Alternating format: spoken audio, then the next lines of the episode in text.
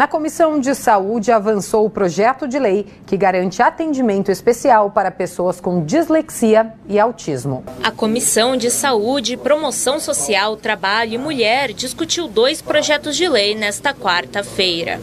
Parecer favorável ao PL 759 de 2021 que dispõe sobre políticas de atendimento às pessoas com dislexia e autismo, por meio de parceria com o Sistema Único de Saúde, o SUS. É de autoria do vereador Isaac Félix, do PL, e coautoria dos vereadores Marcelo Messias, do MDB, e Tami Miranda, do PL.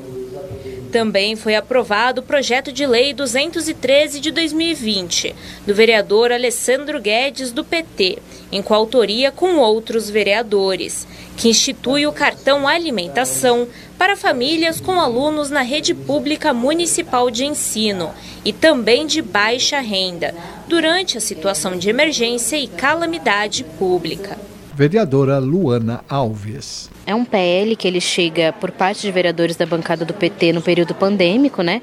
Então, num período em que se tinha bastante problema relacionado a insegurança alimentar na infância, porque estava sem escola e muita criança come na escola.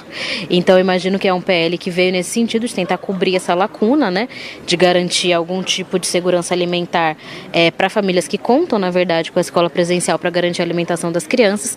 Então, mas mesmo assim, eu acho que mesmo fora de um período de pandemia, ele é válido.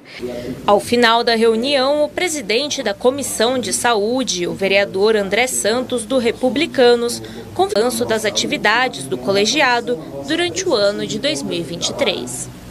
Todos nós, vereadores da nossa comissão, estamos preparando um material de prestação de contas para a nossa população, até porque é, cabe a cada um de nós, eleitos por voto popular, é, prestarmos esclarecimentos do nosso trabalho. Então, todos os partidos que estão participando conosco desta reunião da comissão Cada vereador vai fazer a sua apresentação com conteúdo daquilo que produziu durante o ano.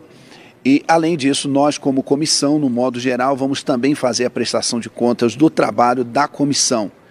Eu tenho certeza que isso vai ajudar muito e eu peço, inclusive, a vocês que estão acompanhando essa entrevista que eh, se programe para poder acompanhar pelos canais da Câmara Municipal de São Paulo ao vivo essa reunião da comissão, que será muito importante ou venha participar com a gente aqui no Salão Nobre da Câmara Municipal de São Paulo na próxima quarta-feira, às 13h30.